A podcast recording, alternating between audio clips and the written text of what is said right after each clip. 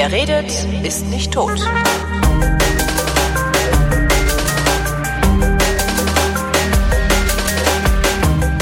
Willkommen zur Wissenschaft mit einem Blick in den Himmel. Am Himmel, da gibt's immer was Neues zu sehen. Und was es da zu sehen gibt, das lasse ich mir erklären. Und zwar von der Astronomin. Hallo Ruth Grützbauch.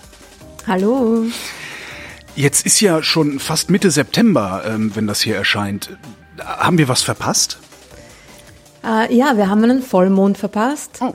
Anfang des Monats, aber es macht nicht so viel, weil die kommen ja öfter vor. Zwölfmal im Jahr, oder? Nee. Ja, und manchmal sogar 13 Mal, wenn man Glück hat. Genau, und wenn es zweimal innerhalb von einem Monat ist, dann nennt man es Blue Moon, richtig? So ist es.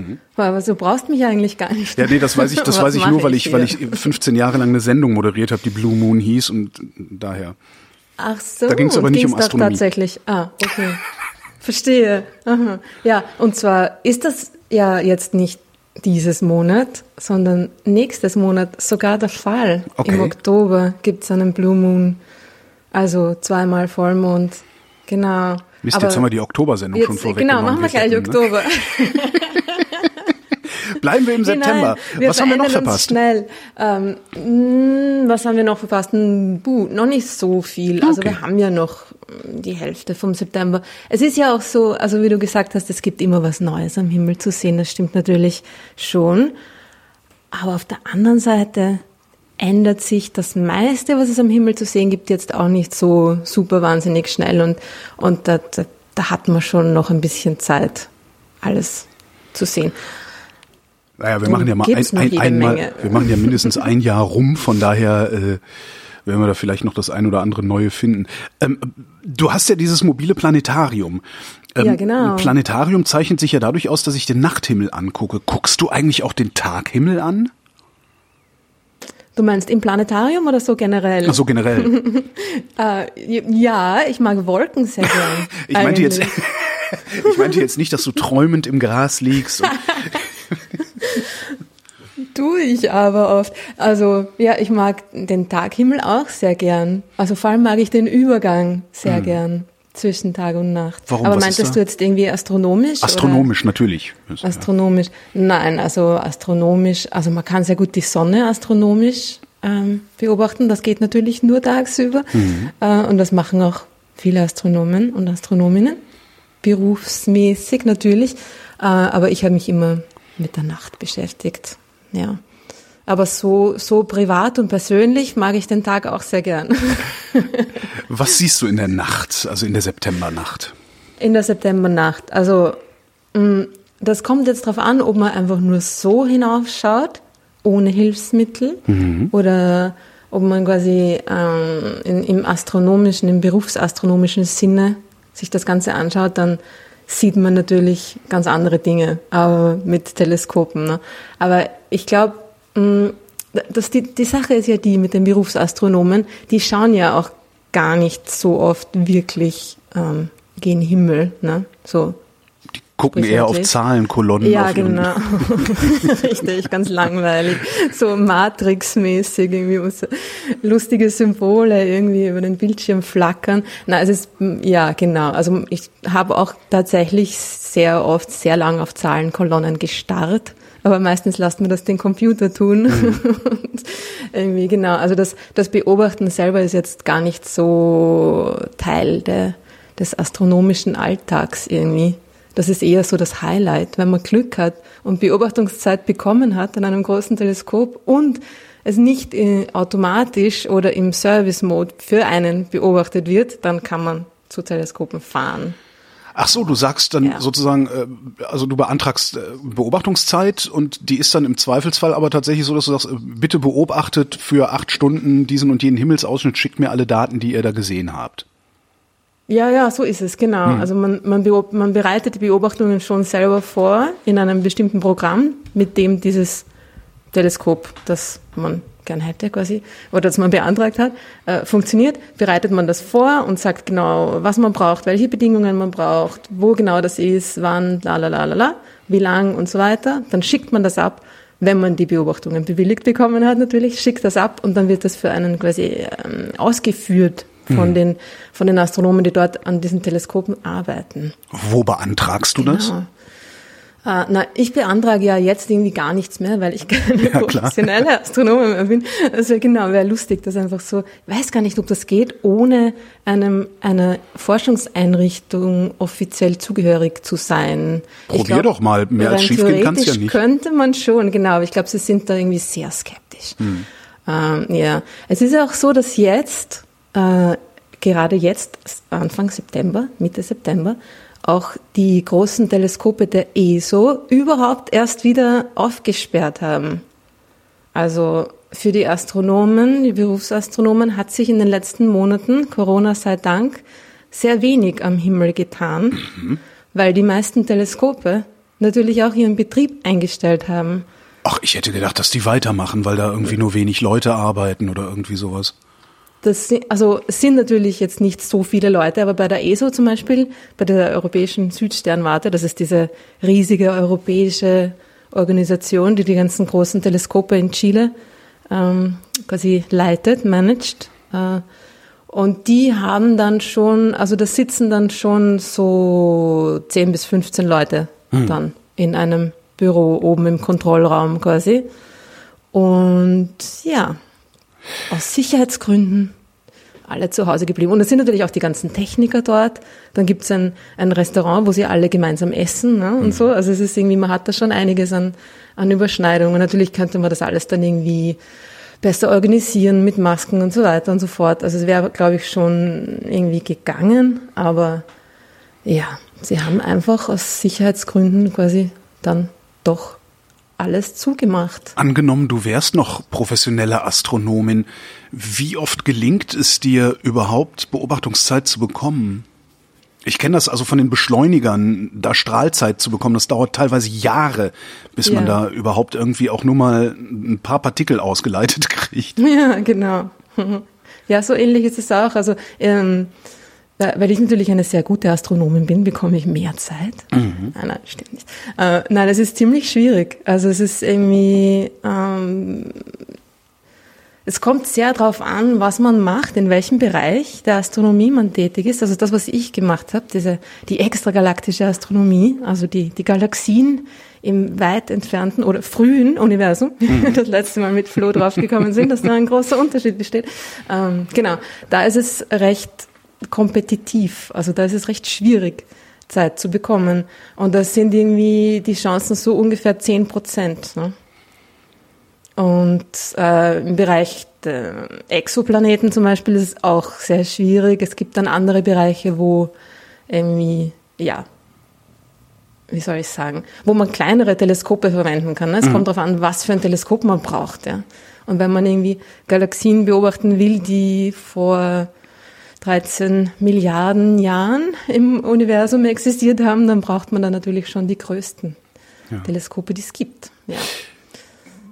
Guckst du eigentlich auch jetzt, wo du im Grunde nur Planetariums, also nur Planetariumsbetreiberin bist, guckst du mhm. immer noch mit Teleskopen in den Himmel? Also oder oder beschränkst Na, du dich? Eigentlich überhaupt nicht. Nein, Aha. ich habe auch kein Teleskop. Also äh, ich bin irgendwie nicht so die Amateurastronomin eigentlich. Also ich habe auch nicht ich war jetzt nicht irgendwie so, wow, mein Vater hat mir äh, den Sternenhimmel gezeigt als Kind und bla bla bla. Und seitdem war ich irgendwie schon immer äh, fasziniert von Teleskopen und so weiter. Nein, überhaupt nicht. Also ich habe das irgendwie so ganz spontan entschieden, auch das mit, mit der Astronomie ohne ein Teleskop besessen zu haben. Wie ganz spontan?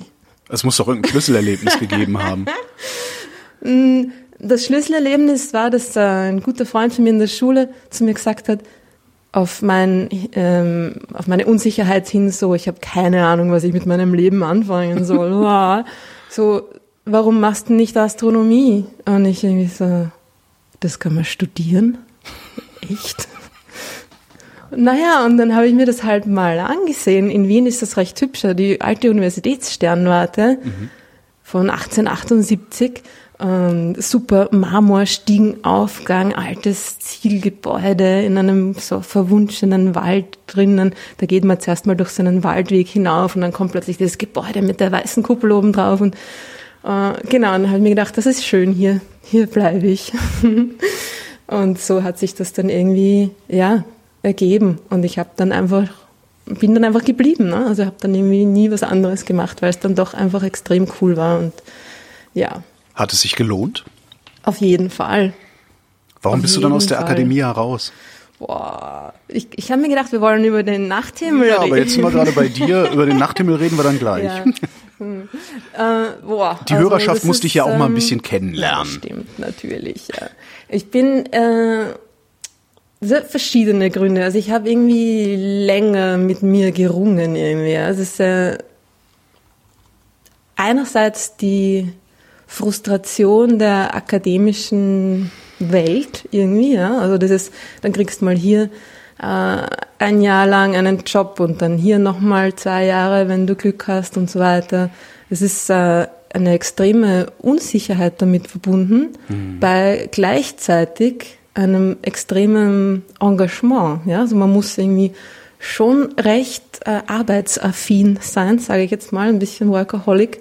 Und dann kriegt man halt irgendwie E-Mails am Samstag äh, in der Nacht, die von einem irgendwelche Daten für Montag in der Früh quasi verlangen. Ja? Ja. Also, hey, kannst du schnell mal das und das durchrechnen? Irgendwie so, es ist, es ist, Sonntag, seid ihr alle wahnsinnig. Ja? Und es ist äh, diese, dieses Kompetitive und Stressige in Verbindung mit der Unsicherheit und äh, ja, die fehlenden Perspektiven ein bisschen. Ich habe mir dann einfach gedacht, na, eigentlich interessiert es mich dann doch nicht genug dafür, um da irgendwie durchzu, mich, mich durchzuboxen. Ja? Ich bin irgendwie einfach nicht so der kompetitive Typ. Und bist du dann sofort auf das Pop-Up-Planetarium gekommen? Na, dann bin ich mal, dann habe ich mal ähm, Gemüse angebaut mit Kindern für zwei Jahre lang. Ich war Mondgemüse Gärtnerin. natürlich. Mond, genau, immer streng nach dem Mondkalender. Natürlich nicht, das ist wahnsinnig.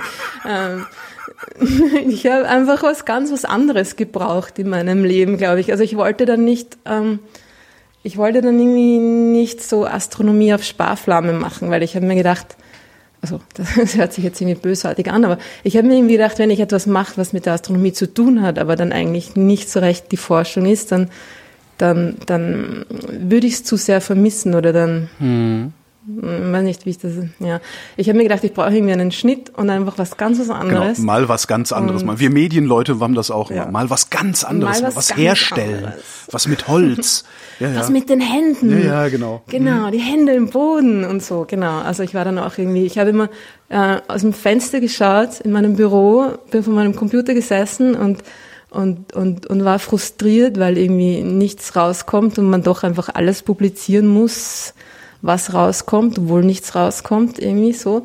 Und habe aus dem Fenster rausgeschaut und den Gärtnern zugeschaut und mir gedacht, oh, das kann ich, kann ich bitte bei euch mitmachen stattdessen. Und genau, und das hat sich dann irgendwie so ergeben, dass ich dann auch angefangen habe, eben mit Kindern zu arbeiten. Und das war unerwartet. Also das war jetzt nicht irgendwie so, das hat sich so ergeben. Ja, das war nicht so gleich meine Idee. Ja, ich mache jetzt was mit Kindern und so. Und aus dieser Arbeit mit Kindern und so weiter äh, hat sich dann irgendwie so ein bisschen diese ähm, Kommunikationsrichtung äh, ergeben für mich. Das war mir nicht klar, dass das etwas ist, was mir irgendwie äh, liegt oder gefällt oder, oder so, ja. Genau. Und dann irgendwie habe ich die Astronomie aber dann doch vermisst und ähm, genau, nach ungefähr zwei Jahren als Gärtnerin habe ich dann in einem Science Center zu arbeiten begonnen. Da war ich gerade in, in Großbritannien zu der Zeit. Und genau, da gibt's äh, südlich von Manchester, wo ich gewohnt habe, gibt's ein, ein riesiges Radioteleskop. Ähm, extrem cooles Teil. Ja. 100 Meter hoch, 75 Meter Durchmesser, Riesenschüssel. Das war mal das größte Teleskop der Welt. Und genau, die haben auch ein Museum und Science Center quasi dabei. Und dort habe ich dann gearbeitet als Explainerin. Das war tatsächlich mein Jobtitel. Dinge erklären. Du bist ja jetzt genau richtig. Hm, Eigentlich schon, genau. Und ja, und dann, ja, wollte ich irgendwie dann auch wieder nach Wien zurück. Es hat sich dann auch irgendwie so ergeben, bei mir ergeben sich Dinge dann irgendwie immer so. Und ja, wollte dieses mobile Planetarium irgendwie mitnehmen und hierher bringen, weil es das hier noch nicht gab. Und wir hatten so eins, oder mehrere sogar, in diesem Science Center. Und es war immer das coolste Ding, ja, die Leute fanden das extrem cool. Ich fand es auch extrem cool. Und ich fand es in der Vermittlung auch sehr, sehr einfach zu handhaben, ja, mhm. wenn man dieses visuelle Ding hat, was so um einem herum geht und man kann irgendwie voll gut einfach Konzepte dadurch erklären, weil Leute halt einfach, die meisten Leute, viele Leute sehr visuell sind in ihrem Verständnis. Und ich glaube ich auch.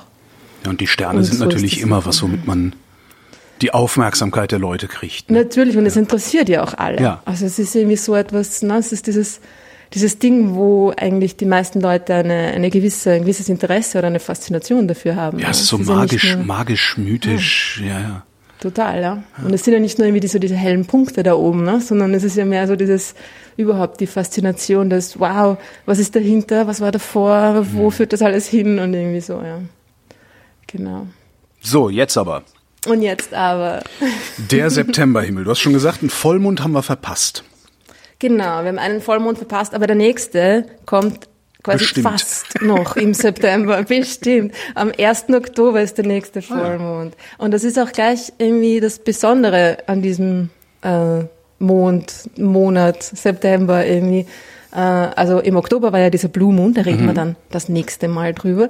Äh, und im September oder um die Tag- und Nachtgleiche, um den Herbstbeginn herum, gibt es ein besonderes Phänomen, das auch mit dem Mond zu tun hat. Mhm. Und das ist der, der Harvest Moon, der, der Erntemond. Woran erkenne ich den? Weil der sieht doch eigentlich immer gleich aus, oder? Ja, der sieht immer gleich aus, nur ist es, also bei diesem Erntevollmond geht es eher darum, wann der Mond aufgeht mhm. rund um den Vollmond. Und das ist so, dass im Herbst ähm, aus der Art, wie der Mond quasi sich um die Erde bewegt und wie der Mond steht, es ist so, dass der äh, sehr schnell hintereinander quasi aufgeht. Na, das habe ich jetzt schlecht beschrieben. Also normalerweise dauert es ja immer ungefähr eine Stunde von einem Mondaufgang zum nächsten. Also wenn der, der Mond heute um weiß ich nicht, 20 Uhr aufgeht, dann geht er morgen wahrscheinlich so ungefähr um 21 Uhr auf. Ne? Mhm.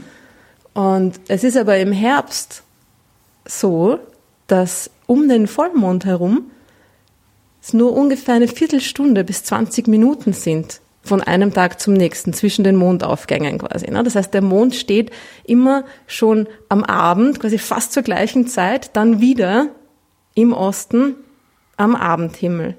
Und das ist auch nur im Herbst so. Und das ist nur im Herbst jetzt so, genau. Und man hat dieses Phänomen Erntemond genannt, weil es quasi, weil sie die, die Ernte, ähm, die sich ja oft dann noch ähm, in den Abend hineinzieht, quasi, mhm.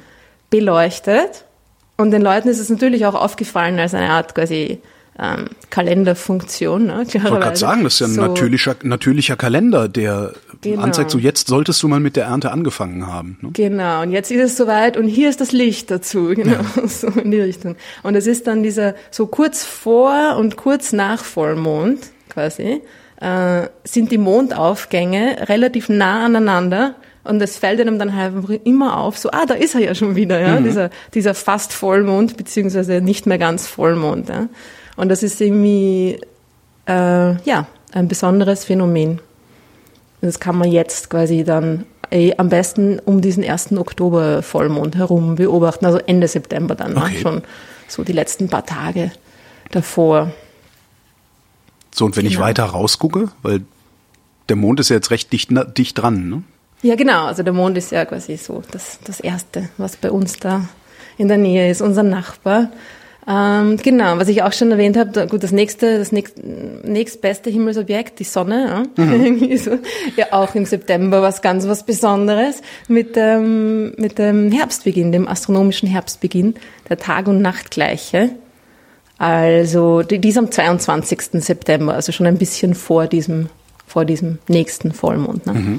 Äh, und das ist der, der einzige Tag, oder na, fast einer von zwei Tagen im Jahr, wo die Sonne tatsächlich genau im Osten aufgeht und genau im Westen untergeht.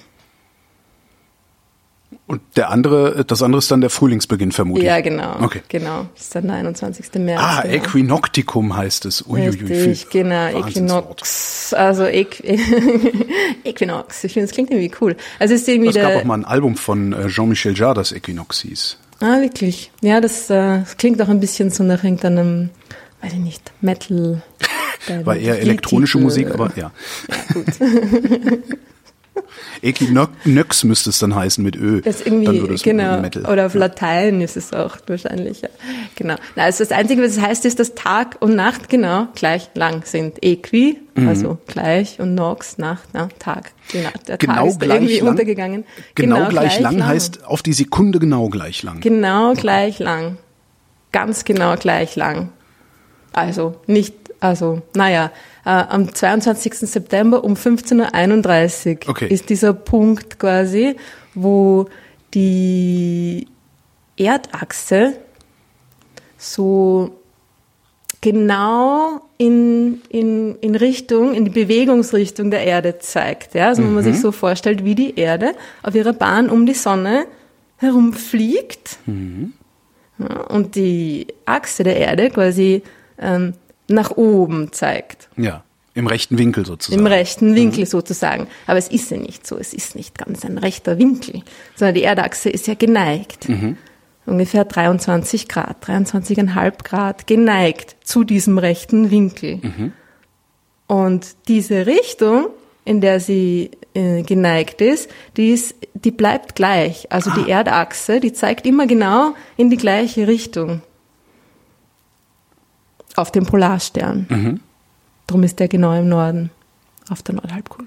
Also es ist nicht immer die gleiche Richtung, sie ändert sich schon, aber, aber so für jetzt mal, fürs erste Mal, es, zeigt die Erdachse immer in die gleiche Richtung. Sie ändert sich schon, aber auf sehr langen Zeitskalen. Ja. Es dauert ungefähr 27.000 Jahre, in denen sich diese, diese Erdachse da einmal rundherum dreht. Also, Also in- einmal in, um sich selbst, nee, einmal um den Mittelpunkt der Erde drumherum sozusagen. Einmal so um den, wie soll ich sagen, um den, ähm, also dass sie um, praktisch um den rechten Winkel, ne? Um Okay, den genau. Also, aber dass sie praktisch mit dem Winkel Mittelpunkt der oben. Erde zusammen einen Konus bildet, dann, wenn sie So fertig zu, ist. richtig, Mhm. genau, Okay. genau, sehr gut erklärt. Danke. genau. Und es ist aber, also für die nächsten paar hundert Jahre oder so merkt man da überhaupt keinen Unterschied. Mhm. Ja? Es ist äh, in ungefähr, naja, also wenn es irgendwie 27.000 Jahre einmal rundherum braucht, dann fängt man an, dann schon irgendwie in vielleicht 1000 Jahren oder so einen Unterschied zu bemerken, Okay. dass der Polarstern nicht mehr ganz im Norden steht. Aber ja, für unsere ähm, jetzt ähm, menschlichen Zeitskalen zeigt die Achse immer in die gleiche Richtung. Und ähm, im Sommer zeigt die, die Achse ja quasi so zur Sonne hin und im Winter von der Sonne weg. Und im Frühling und Herbst ist sie quasi genauso seitlich. Ja? Ja. Und drum, wenn man sich das jetzt so vorstellt, wo dann noch der Schatten ist, ja, die Tag-Nacht-Grenze, die ist quasi genau durch den Nordpol, durch den Südpol genau so zack in die Hälfte durchgeschnitten. Ähm, und drum ist es genau, sind genau Tag und Nacht gleich lang. Ja? Sowohl auf der äh, Nord- als auch auf der Südhalbkugel. Und im, im Sommer ist der Schatten ja quasi so dann auf der Nordhalbkugel ein bisschen weiter hinten. Ne? Und drum ist der Tag äh, viel länger. Und die Sonne scheint auch viel höher am Himmel zu stehen. Und im Winter genau das Gegenteil. Da ist Genau. der Tag kürzer und die Sonne steht viel weiter unten. Und jetzt, im September, 22. September, ist es eben genau dieser, dieser Punkt, wo, wo der, der Schatten quasi die Erde da genau, genau in die Hälfte teilt. Wo die von- Sonne von wieder, Nordpol wo die Sonne wieder runterkippt sozusagen. Und jetzt geht's wieder bergab, Ja, ja, genau. genau. Also leider.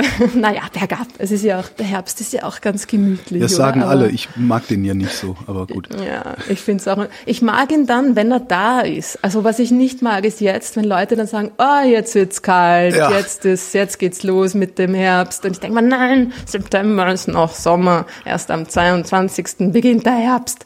Es ist ja der Unterschied zwischen astronomischen und meteorologischen Herbstbeginn. Ne? Ich finde es immer ein bisschen unangenehm im Herbst, weil die Winde im Herbst sind nicht unbedingt Fahrrad geeignet. Das Hm. äh, finde ich immer etwas Total, aber hier in Wien ist es immer windig, da ja. macht es auch schon keinen Unterschied mehr.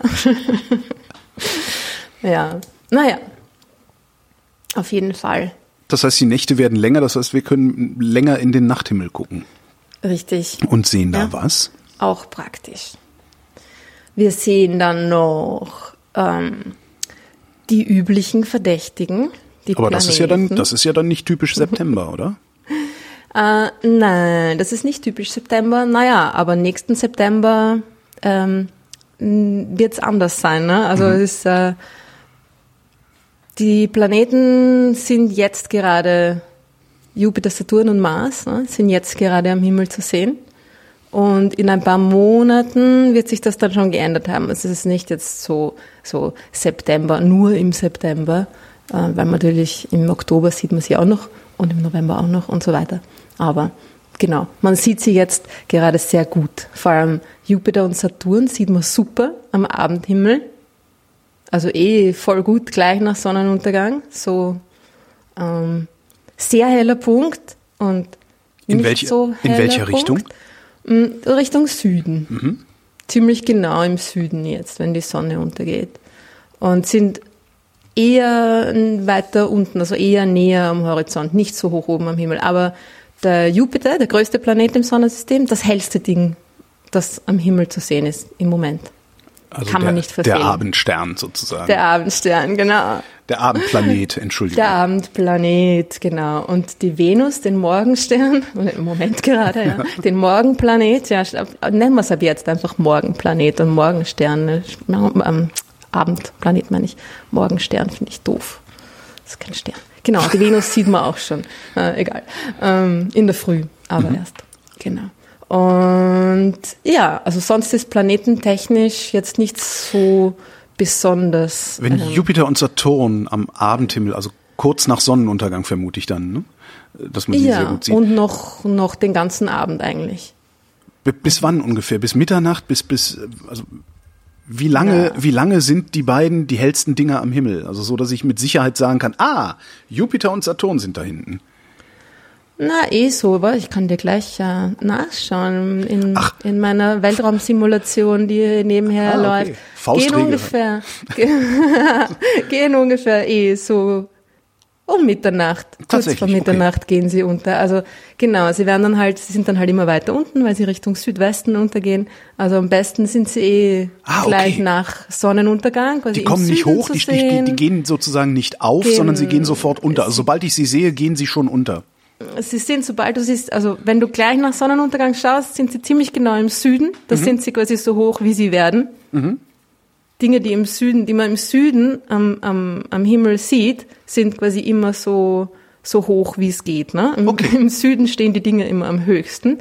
äh, und ähm, dann bewegen sie sich quasi im Laufe des Abends langsam Richtung Südwesthorizont. Ah, natürlich mhm. bewegen wir uns, ne? Also, ja, ja, klar, aber ja, ja. klar. Wir wollen jetzt nicht kleinlich sein. Nein. Falls wir das, falls wir das mal brauchen, laden wir Florian wir ein, genau. genau. der bessere Sack. Naja, ich kann es schon auch ein bisschen, aber so gut wie der Florian bin ich nicht im Besserwissen. Das muss ich jetzt gleich dazu sagen. Ja. Und was ich auch noch nachgeschaut habe, das mit dem, mit dem Feldstecher und den Saturnringen, mhm. wo wir uns das letzte Mal nicht sicher waren, ob man die schon sehen kann, anscheinend schon. Aber man braucht schon einen ordentlichen Feldstecher, also ungefähr 20-fache Vergrößerung sollte reichen, damit man tatsächlich die Ringe vom Saturn sehen kann. Die Ringe, aber wahrscheinlich eher als ein Ring, ne? Also ein so ein Strich durch die Rechnung. Ja, oder eigentlich, man sieht, glaube ich, dann wirklich schon so ein ähm, Henkel, ne? Also es wird wahrscheinlich genau. ausschauen mhm. wie so eine alte Suppentasse mit Henkel. Es, es kommt natürlich auch sehr darauf an, wie der Saturn steht, weil mh, mm, der, die, die Ringe sind ja auch quasi ein bisschen geneigt. Also manchmal sehen wir sie quasi ein bisschen von oben. Mhm. Und manchmal sehen wir sie ein bisschen von unten, die Ringe. Und manchmal sehen wir sie quasi genau von der Seite und das sehen, das sehen wir sie dann eigentlich gar nicht. Ja? Mhm. Das heißt, es kommt darauf an, wo der Saturn oder wie der Saturn gerade steht, relativ zur Erde. Ne? Wie er gerade geneigt ist. Und im Moment ist es, ist es irgendwie okay. Also im Moment sollte man sie ganz gut sehen. Vor ein paar Jahren hätte man sie noch besser gesehen. Okay. Man muss nehmen, was man kriegt, genau. Ja. Also im Moment, wenn man mit einem Feldstecher mit irgendwie 20-facher Vergrößerung ungefähr schaut, dann sollte man da schon links und rechts so, so die kleinen, die kleinen Henkelchen sehen. Mhm. Wie lange dauert es, bis, bis sich dieser Planet wieder so hingestellt hat, relativ zu uns natürlich, dass man die Ringe wirklich in voller Pracht sehen kann, also tatsächlich als umlaufendes Ding? Äh, Fangfrage. Fangfrage. Könnte ich natürlich jetzt auch gleich irgendwie schauen. Ich muss ja vorstellen, was ich gerade tue. Ich zoome jetzt gerade auf Saturn hinein. Ja. Also ich, ich sitze jetzt nicht in meinem Zelt, okay? Ich habe mir nicht für mich selber das Zelt aufgebaut. Ähm, obwohl, warum eigentlich nicht? Naja, es passt nicht ganz in mein Wohnzimmer, aber ich habe zumindest ähm, meine Planetariumssoftware hier quasi neben, nebenher laufen. Mhm. Und genau, wir haben jetzt Saturn herangeholt und ich kann jetzt, also äh, es ist, es ist, es ist ganz okay, ja, die Ringe, sie sind jetzt schon ganz gut, äh, die Neigung ist ganz gut, ja, und wir wenn wir quasi vorspulen, ähm, so machen wir mal ein Jahr, okay, 2021, ja, weniger geneigt. Also wir, es, es geht jetzt quasi ähm, bergab mit mhm. der Ringsichtbarkeit. Okay. ähm, wir sind jetzt, der, der Saturn, es kommt irgendwie darauf an, wie der, weil der Saturn sich ja weiter bewegt. Ne? Da geht es nicht um die Bewegung der Erde, um die Sonne, sondern um die Bewegung des Saturns. Und dann äh, neigt er sich quasi von uns weg oder zu uns hin, sagen wir mal so. Ne? Mhm. Und jetzt ist er gerade dabei, sich quasi von uns weg zu neigen mit seiner Drehachse und darum sehen wir die Ringe quasi immer mehr von der Seite, von der Kante. Und wenn wir noch ein bisschen ähm, schauen, 24, ah, okay, 2025 ziemlich genau von der Kante. Also da würde man dann naja, eigentlich wahrscheinlich gar nicht mal mehr den Strich sehen, weil die Ringe sind ja extrem dünn. Ne? Ja. Das sieht man einfach wirklich, das ist wirklich ein, ein, ein Strich. Ja? Okay, da braucht man eine, eine sehr hohe Auflösung. Würde man dann in einem Feldstecher gar nichts mehr sehen von den Ringen. Und dann, wenn man weitergeht, äh, dann geht's quasi, dann, dann sieht man den, den Ringe dann von unten in weiterer Folge in den nächsten paar Jahren und dann wird's quasi, pass auf, 2030 2031. Okay. Ja, 2000, 2031 würde ich sagen. Ja, habe hab ich noch ein bisschen Zeit, mir, mir ein Fern, Fernrohr oder ein, oder ein Fernglas zu kaufen. Genau, also ungefähr in 10, 11, 12 Jahren oder so ist es dann wieder, ja, super. Wäre es gut, wenn man Projekte hat für die Zukunft, Stimmt, oder? ja, genau. genau, also das sind die das sind die Planeten, aber es ist jetzt nicht irgendwie so, dass im, im September so, ja, man sieht sie gut, man sieht auch den Mars gut, ja. schon sehr gut, aber den wird man auch im Oktober noch besser sehen. Ah, okay, dann reden wir im Oktober. Weil da ist Mars-Opposition okay, und da reden wir dann ein bisschen mehr über genau. Mars das nächste Mal. Muss das, noch, der muss noch warten. Das war jetzt das Sonnensystem. Ähm, Gibt es darüber hinaus genau. noch interessante Sachen zu sehen? Und es ist jetzt... Ähm, ja, naja, was man jetzt schön langsam so sieht, ist äh, der Herbst- und Wintersternhimmel. Mhm. Und der ist besser als der Sommersternhimmel, insofern, als dass da einfach mehr los ist, mehr, mehr hellere Sterne einfach ähm, am Himmel zu sehen sind. Eigentlich ähm, zufällig. Ja. Ähm, ja, aber es ist noch, also so Liegt für Sterne und, und ähm, für vor allem für, für andere Objekte, Nebel und andere Galaxien und so weiter, ist es noch, ist es noch besser so auch Oktober, November. Dann, das, weil dann eben die Nächte länger sind. Ach so, okay, das liegt, das liegt dann also nicht, ich dachte, das läge am Universum selbst, äh, aber liegt dann eigentlich eher daran, wie unsere Beobachtungsbedingungen sich verändern. Ja, genau. Und je kälter es wird, desto besser kann okay. man ja auch beobachten in Wirklichkeit, weil dann der Himmel eigentlich ruhiger ist. Ne? Also Gut, es ist halt das Wetter potenziell ähm, schlechter, hinderlich, mhm. Wolken nicht so gut. Aber wenn quasi ein, ein, ein, ein klarer Himmel im Winter hat bessere Beobachtungsbedingungen als ein klarer Himmel im Sommer, ne? weil da, wenn die, wenn die Temperatur höher ist, dann, dann äh, ist die Atmosphäre turbulenter und dann wobbelt das Ganze irgendwie mehr hin und mhm. her. Ne? Mhm. Also, ja. Genau.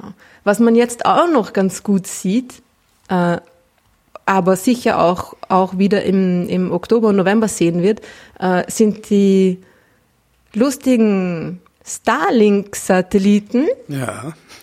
die erst vor ein paar Tagen, die, wo erst vor ein paar Tagen der nächste, der, der letzte ähm, Batch quasi gestartet wurde. Und also die sind mir ja auch ein besonderes? Anliegen. Wie, wie viele sind denn da oben mittlerweile? Ui, also das sind jetzt ungefähr 600. Ah, das geht ja noch. Ähm, Das geht ja noch, ja genau. Aber es werden irgendwann einmal 30.000 werden. Dann ist es voll. Dann ist es voll. Und also 30.000 werden es ziemlich sicher. Mhm. Und sie wollen aber insgesamt 42.000 Gott.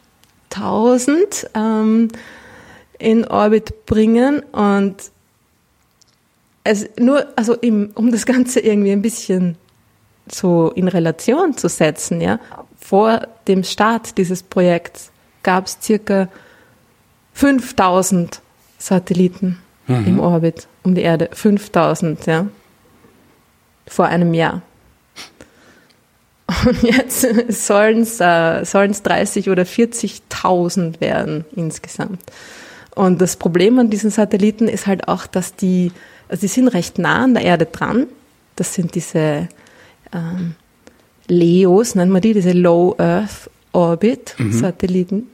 Und ähm, weil die näher dran sind, reflektieren die natürlich das Sonnenlicht viel besser und sind extrem hell. Das heißt, es macht, es ist vollkommen egal, dass die so winzig sind. Die sind dadurch, dass sie, ja, größere Satelliten sind weiter weg und sind darum genauso hell, wenn überhaupt. Oder weniger hell. Oder genau. weniger hell, ja. Ja, genau. Und es ist, und vor allem, also sie sind wirklich hell und sie bewegen sich sehr schnell um die Erde herum. Das heißt, du, du siehst sie irgendwie sehr oft. Ja. äh, ein, ein so ein Satellit, wenn er weiter unten ähm, ist, wenn er näher an der Erde dran ist, in seinem Orbit, bewegt er sich natürlich viel schneller und den siehst du dann einfach viel öfter, ja, den gleichen Satelliten. Und das, das Ding ist halt auch, dass die, dass der, der Einfluss dieser Satelliten irgendwie vor ihrem Launch nicht wirklich bedacht wurde anscheinend, was ich äh, faszinierend finde, wie man da irgendwie nicht daran denken kann. Und es war jetzt gerade erst im Sommer die erste Konferenz von verschiedenen Beteiligten, SATCON One, Ja. Satellite Constellations Konferenz Nummer eins, ja, die erste, wo äh, Astronomen, Astronominnen und Vertreter von SpaceX, die diese Satelliten ähm, da dafür verantwortlich sind, ne? äh, und auch andere, andere äh, kommerzielle Anbieter quasi, sind zusammengekommen und haben äh, ja, sich darüber unterhalten, was man denn da machen könnte und was, was, was, äh, ja, wa, was man da noch retten kann, ne? Eigentlich. Wo das Kind schon in den Ähm. Brunnen gefallen ist. Ja, genau. Und es ist irgendwie so, dass sie jetzt die, die nächste, die nächste Generation dieser Satelliten haben sie jetzt irgendwie mit einem, mit einer Beschichtung ausgestattet, die, die weniger reflektiv ist, also da, die, das Sonnenlicht einfach weniger stark zurückwirft, ne? was ein bisschen hilft. Aber gut, die ersten ähm, zehn Starts, oder die schon, die schon passiert sind, die haben das natürlich noch nicht und da kann man jetzt eigentlich nichts mehr machen. Ja. Ja. Äh, ja, Wenn man die am Himmel sieht, nachts, sehe ich dann ein Ding, das seine Bahn zieht oder ist das eher so, ja, dann im, im schlimmsten Fall 40.000 Lichtblitze, die immer mal wieder passieren, kurz? Also, also ganz so arg ist es nicht. Es ist, Ja. Aber es ist ziemlich, man sieht sie vor allem, also das Ding ist, wenn sie äh, kurz nach dem Start, die werden ja quasi gemeinsam ausgesetzt. Das sind in jedem dieser, dieser Starts sind ungefähr so an die 60 Satelliten drinnen. Und die werden quasi gemeinsam ähm, ausgesetzt und driften dann langsam auseinander. Ja. Also hast du erstmal so eine Perlenkette, ne? Du hast zuerst mal so eine Perlenkette, genau. Und du siehst dann, und das, äh, ich habe das ein paar Mal gesehen, wie ich das das erste Mal gesehen habe. Ich wusste nicht, was es ist. Ja? Also ich habe irgendwie bin dann doch nicht so gut informiert. Es war und ich wir waren gerade wir waren gerade wandern und es war so im so kurz nach Sonnenuntergang und wir waren quasi so noch ein bisschen ja im Wald unterwegs und plötzlich zieht da, ziehen da diese Lichtpunkte irgendwie über uns drüber und, und ziemlich hell, ja. Und irgendwie so, oh wow, ein Satellit. Äh, und irgendwie, oh wow, ein zweiter Satellit, äh, genau auf der gleichen Bahn. Oh, ein dritter Satellit, was? was ist hier los? Und wir so, scheiße, ist da irgendwas passiert? Äh, keine Ahnung. genau, Kollision. Irgendwelche Raketen auf dem Weg in den Nahen Osten ist irgendwann, Okay. ja keine Ahnung. Ne? Wir haben uns dann überlegt, wo, was es geht so von, ähm, genau, von, von ähm, Nordwesten nach Südosten runter. Wo fliegen die hin? Ja? Was ist das? Und das war irgendwie halt, die waren sehr schnell, sehr hell, ja. Und also weil es hat irgendwie nicht gepasst für die, die, die Satelliten, die ich quasi kenne, wie die ausschauen. Und aber Flugzeuge waren es auch keine, weil sie haben nicht geblinkt und wir irgendwie so, naja, vielleicht sind sie irgendwie in Stealth-Mode unterwegs. Und. Und wir Was haben man sich da alles für einen Scheiß ausdenkt. Bitte, ne? was man sich da alles für einen Scheiß ausdenkt. Und wir waren, aber es war echt irgendwie so, was ist das? Was kann das sein? Das gibt's doch nicht. Und dann irgendwie sind wir dann eh darauf gekommen, naja, das müssen jetzt eigentlich irgendwelche neuen Satelliten sein, weil, oder Aliens, Aliens, mhm. und, aber es war, ja, wir haben halt, ich habe dann halt nachgeschaut, nachher dann daheim im Internet und dann war es ziemlich schnell klar, was es war. Mir auch ein bisschen blöd vorgekommen mit der, mit der, mm, schnellen Angst vor dem Dritten Weltkrieg, die man sich da dann einredet. Ne? Aber ja, das ist, also es ist schon eine beeindruckende Sichtung und man sieht die dann einfach, also wenn es kurz nach dem, wenn man sie kurz nach dem Start erwischt, sieht man sie halt dann quasi wirklich so in einer Perlenkette, einer nach dem anderen, ne? über den Himmel rauschen. Kann man eigentlich die ISS sehen im September oder ist die weg? Oh, ja, ja, na, die kann man immer sehen, Ah, genau. okay. Ja, ja. Also es gibt auch, es gibt ja da auch äh, Webseiten, wo man nachschauen kann. Es gibt ja für diese für Starlink-Satelliten auch eine Webseite findstarlink.com, wo man die Sichtungen mehr oder weniger ähm, gut eingrenzen kann. Und für die ISS gibt es das auch Spot the Station. Spot the Station. Mhm. Spot the Station, genau. Und die ISS ist, ähm, genau, die ist sogar noch ein bisschen heller. Und die sieht man vor allen Dingen auch ein bisschen länger, ne? Also habe ich zumindest das Gefühl gehabt, wenn ich sie mal gesehen habe. Ja? Ah, na, ist ungefähr, die ist ungefähr in der gleichen Höhe wie Okay. diese Satelliten. Also, ähm, ja. Wobei ich sagen muss, ich habe diese, ich habe diese. Starlink-Dinger noch nie gesehen, von daher kann es gut sein, dass ich äh, nicht die leiseste Ahnung habe. Nee, es ist sehr sicher, dass ich Kannst du ja gleich schauen auf findstarlink.com, wann du die nächste, Genau. die nächste Chance hast. Das Problem ist aber immer, sie schauen irgendwie dann, wenn man weiß, was es ist, äh, es schaut dann irgendwie schon auch cool aus und man denkt sich, wow, futuristisch, ja, Klar, und so. ja. Aber ist natürlich astronomisch gesehen ein Riesenproblem. Mhm. Ja? Vor allem, wenn die, die ganz, wenn die, sie- wenn da dann ausschwärmen und dann irgendwie 30.000 Satelliten in niedrigem Orbit quasi die Erde ähm, umfassen und die bewegen sich sehr schnell um die Erde, wie, wie gesagt. Das heißt, du hast dann, der, der, der ganze Himmel ist dann äh, von diesen Trails, ja, Ja. Überzogen. Und wenn du eine, wenn du eine Aufnahme machst, eine astronomische mit längerer Belichtungszeit, dann hast du da die ganze Zeit die Striche durch. Ja, das das ist, das, äh, andere Fotografen träumen davon, wenn sie versuchen, die Sternenspuren äh, mit einer Langzeitbelichtung hinzuspielen. genau. Kriegt man gratis mit. Müssen mit diese Trails, Dinger nicht ja. irgendwann auch mal runterfallen? Also irgendwann haben die doch Ähm. keinen Treibstoff mehr, um ihre Bahn zu halten. Naja, also die, die bewegen sich ja quasi mehr oder weniger von selber. Ja. Also ähm, die, wenn, die mal im Weltraum sind, dann bleiben die eigentlich mehr oder weniger stabil auf ihrer Bahn, weil sie ja da nichts mehr wirklich ablenkt oder nichts mehr bremst. Ne? Da ist dann schon gar nichts mehr. Also die müssen nicht ab und zu mal ihre Höhe Die korrigieren. müssen, glaube ich, schon, aber nicht jetzt so, dass sie wahnsinnige Mengen an Treibstoff brauchen. Ja. Irgendwann, früher oder später, hm, wahrscheinlich schon. Weiß ich jetzt gar nicht, was die für eine Lebensdauer haben, für eine erwartete. Nochmal ein interessantes Spektakel, wenn die Dinger dann alle in der Stimmt Atmosphäre natürlich. verglühen. Ja. Immer genau, Sternschnuppenregen. Danke, Elon. Ja, also irgendwie kommt mir vor, dass das Ganze äh, ein bisschen, ähm, ja, also dass es da mehrere ähm, Dinge gibt, die man sich vielleicht nicht ganz so gut überlegt hat. Ja.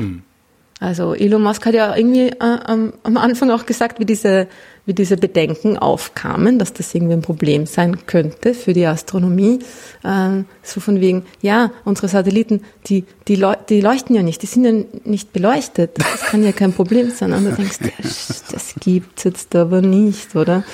Ja, also. Schwierig. Naja, bleibt abzuwarten. Es ist irgendwie in, in also es ist in Wirklichkeit nicht wirklich was zu tun. Ja, es ist äh, ähm, ja, es ist äh, ein Problem und sie, sie zeigen sich kollaborativ ja, in ihren Efforts, da irgendwie ähm, die, dieses Problem zu minimieren mit den neuen Generationen an Satelliten. Aber wenn du da einfach irgendwie 30 bis 40.000 Dinger da oben äh, durch die Gegend schwirren hast, dann ja, ist das natürlich auch ein Space Junk ähm, Ja. Problem und so weiter. Ja. Und das nur fürs Internet. Und das nur für eben, das nur fürs Sehen Internet. wir, ja. sehen wir denn im September eigentlich irgendwelche Sternbilder auftauchen oder verschwinden? Äh, ja, natürlich. Also man sieht immer Sternbilder auftauchen und verschwinden. Also eins, das ein, ein, ein tolles Sternbild, das man jetzt so eh Anfang September oft zum ersten Mal sieht, ist der Orion. Ah, das ist eins der ganz wenigen, die ich auch tatsächlich erkenne. genau, das ist irgendwie eins der, das, so geht's vielen Leuten. Der, der, der große Wagen geht meistens auch noch. Ja, wobei man da nie so genau Orion, weiß, ja. wo endet der eigentlich. Naja, der hat dann die, die, die Bärenpranken irgendwie dann, ja, was gehört da jetzt noch alles dazu? Der Orion ist recht kompakt, ja. Und da er diese Menschenform hat, mit dem Gürtel, dem Schwert, den Füßen und den Schultern, ist es auch recht, ja, gut zu erkennen. Genau, und den sieht man so, naja, also vielleicht sogar schon Ende August mal, dann zum ersten Mal, genau. Aber im September sieht man ihn dann schon, muss man aber entweder sehr lang wach bleiben oder sehr früh aufstehen. Und das äh, eine tolle Sache von, an Orion ist ja, dass da Olle, Olle, Olle Betai Geuze ist da ja drin, ne? Ja, genau. Ja, genau. Unser aller Lieblingsstern. Ja, ähm, genau. Der, einer der wenigen Sterne, die man tatsächlich in einem Teleskop auflösen kann. Na, der ist schon super cool, ne? Das ist irgendwie so Stern mit dem Durchmesser der Jupiterbahn um die Sonne. Also wenn, wenn Betelgeuse da wäre, wo die Sonne ist, ja, Wow. genau, dann ist die so groß wie die Umlaufbahn vom Jupiter. Wahnsinn. Und darum kann man sie ja auch sehen, also auflösen. Ne? Darum kann man den Stern als, als, als ähm, ja, Scheibchen quasi sehen in einem Teleskop oder Scheibchen. Naja, das ist schon, schaut schon ziemlich turbulent aus. Es ist auch irgendwie asymmetrisch, weil da, weil da diese riesigen Eruptionen und, und äh, turbulenten Geschichten irgendwie ablaufen.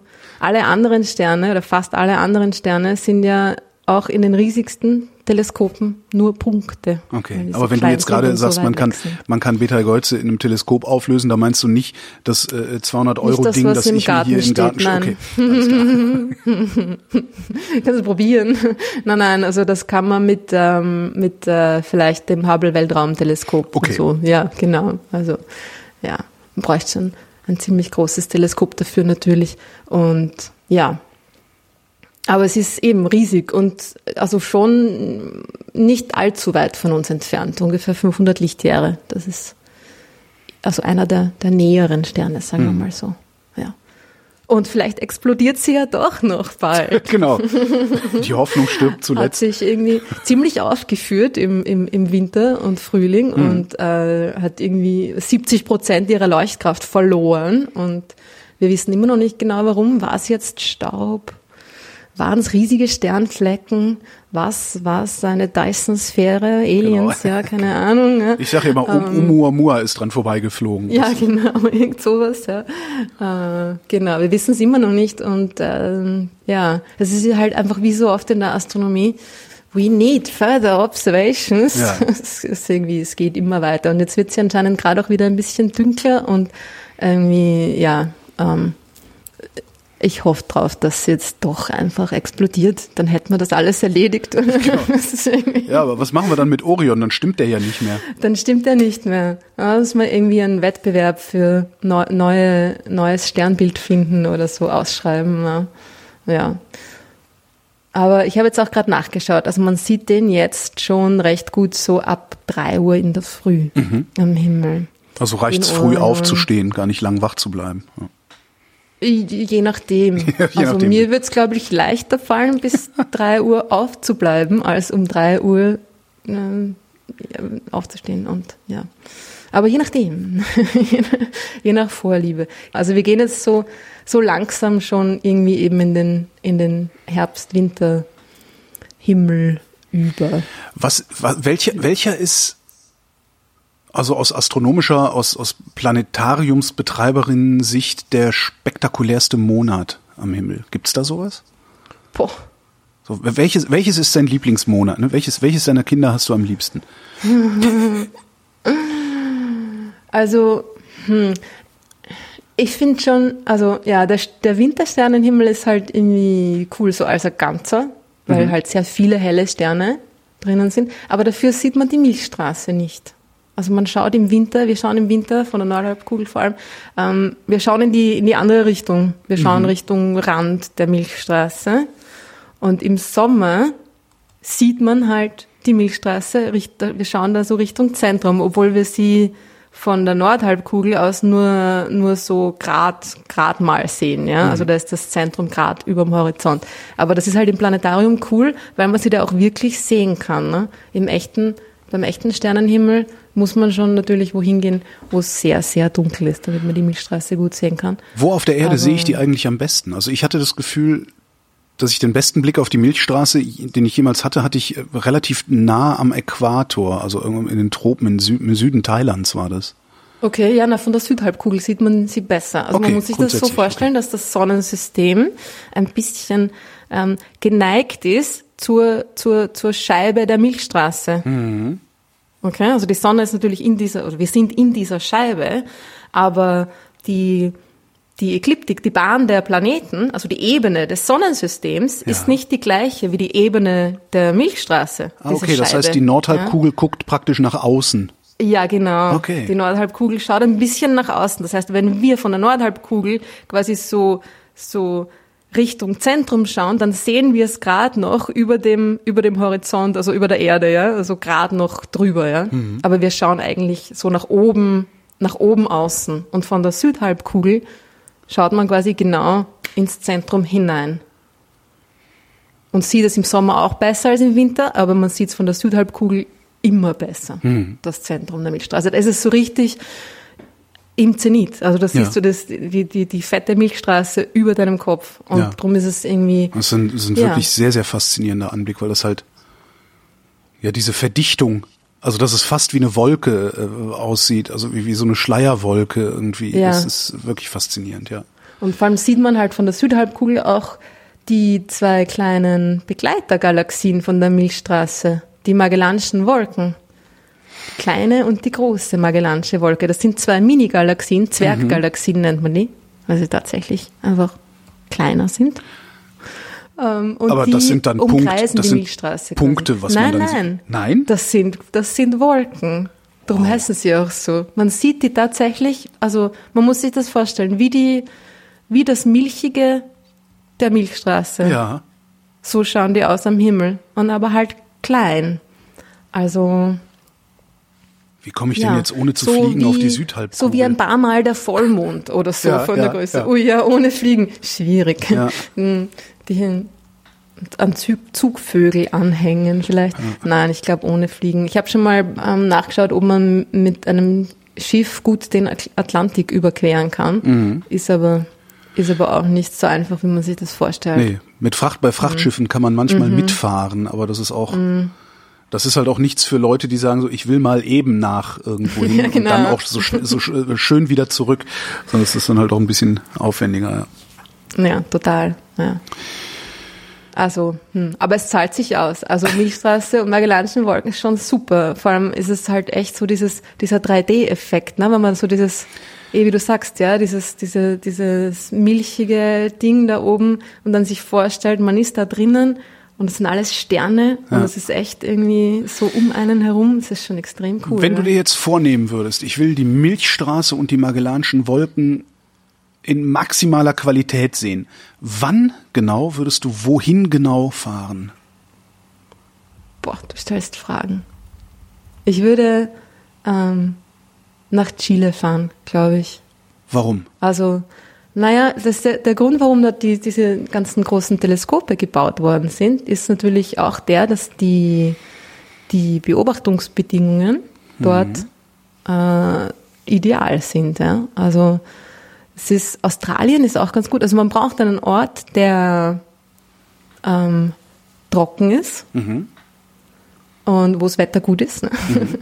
wo, einen, wo die Atmosphäre quasi irgendwie so ruhig wie möglich ist, also einen, einen Ort, der quasi im, im weltweiten Wettergeschehen jetzt nicht äh, turbulente Strömungen und so weiter hat oder eher weniger. Ne? Äh, und ja, gut, die Wahl der Teleskope, da ging es dann auch noch um die politische Stabilität und solche Sachen, ne? also wo, wo quasi baut man jetzt eine neue Sternwarte hin, wo man natürlich mit den lokalen Behörden sehr viel zusammenarbeiten muss und so weiter, wo, wo Leute regelmäßig hinreisen, braucht man eine, eine ein Bürgerkriegsland sollte man das nicht bauen. Nicht dann, so, ja. genau, ja, genau. Und dann war quasi die, die Endauswahl war, glaube ich, ähm, Namibia oder Chile. Mhm. Und dann hat man sich eben für Chile entschieden, weil es äh, doch eher eine, eine stabilere Demokratie ähm, ist als Namibia. Und Chile ist auch einfach ein extrem cooles Land zum Reisen. Die Natur ist einfach es geht der hier nicht um das Land, sondern um die Milchstraße. Think aber big. Das ist natürlich, ja, aber da kann man ja leider doch nicht hineinreisen. Mhm. Also im Planetarium schon. in echt. Ja. Ähm, ja, es ist auch in Chile ist halt auch cool, weil man da ähm, auf die Berge hinauffahren kann, auf dieses Altiplano, dieses Hochplateau. Mhm. Und da bist du dann auf ähm, ja, viereinhalbtausend Metern Höhe. Da ist schon mal sehr viel Luftverschmutzung nicht mehr vorhanden. Ne? Genau, da ist ja. erstens sehr, sehr viel Luftverschmutzung, auch sehr wenig Lichtverschmutzung. Mhm. Also da ist einfach nichts und ähm, keine Lichtquellen und so. Und da ist dann auch nicht mehr so viel Atmosphäre über dir drüber. Und das ja. ist auch sehr hilfreich. Und das ja. merkt man natürlich auch, die, dass da nicht mehr so viel Atmosphäre über dir drüber ist mit dem Atmen und so. Aber es ist äh, vom Atmen her kein Problem, wenn man sich nicht bewegt. Man muss da nur vorsichtig sein, dass man dann nicht sich denkt, ah, ich laufe da jetzt schnell mal auf diesen Hügel rauf. Auch wenn er nur 20 Meter hoch ist, da lauft man nicht schnell rauf. kann ich sagen aus eigener Erfahrung. Ah, genau, da spürt ja, man das viel, dann schnell, dass man keine Luft mehr hat. Viel ja. Luft ist da nicht mehr, genau. Nein, aber so, man kann sich dort ganz gut auf einer Decke legen am Rücken und ähm, äh, normal atmend die Milchstraße und die Magellanischen Wolken anschauen. Ja. Also wann eh im, im, so also im Sommer. Das ist dann natürlich unser Sommer und deren Winter. Wann genau, müsste ich mir noch genauer anschauen. Aber irgendwann ähm, so genau in unserer Sommerjahreshälfte. Ruth Krützbauch, vielen Dank. Sehr gern und ich freue mich schon das nächste Mal. Und euch danken wir natürlich für die Aufmerksamkeit.